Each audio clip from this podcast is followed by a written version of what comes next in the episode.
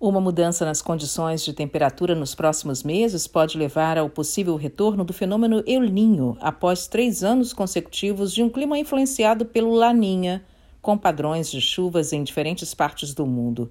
A previsão é da Organização Meteorológica Mundial, OMM, com base em estudos realizados por entidades parceiras, entre elas o UK's Met Office do Reino Unido. A agência da ONU afirma que existe uma probabilidade de 15% do El Ninho voltar entre abril e junho. As chances sobem para 35% entre maio e julho e são de 55% de junho a agosto. Conhecido como um fenômeno atmosférico, o El Ninho causa um aquecimento fora do normal das águas do Oceano Pacífico na parte equatorial, o que por sua vez influencia a superfície da água e o clima de outras partes do globo. Já o fenômeno Laninha está relacionado à redução da temperatura das águas do Pacífico também na parte equatorial.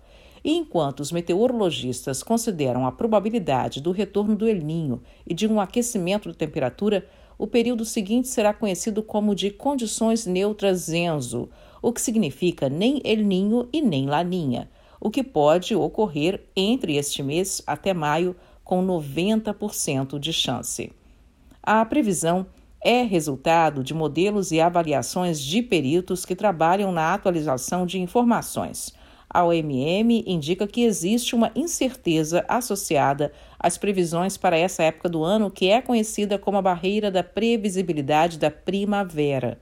O secretário-geral da agência, Peter Talas, lembra que o primeiro período de três anos consecutivos do Laninha no século XXI está chegando ao final, assim como o efeito do resfriamento que freou temporariamente o aumento das temperaturas globais, ainda que nos últimos oito anos tenham sido os mais quentes já registrados. Talas acredita que com a chegada do El Ninho, as temperaturas globais voltem a subir.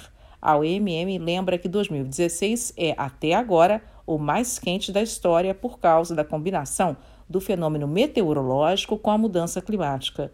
Mas pelos modelos apresentados, existe 93% de chance de pelo menos um ano, até 2026, ultrapassar 2016, se tornando o mais quente. Da ONU News em Nova York, Mônica Grayley.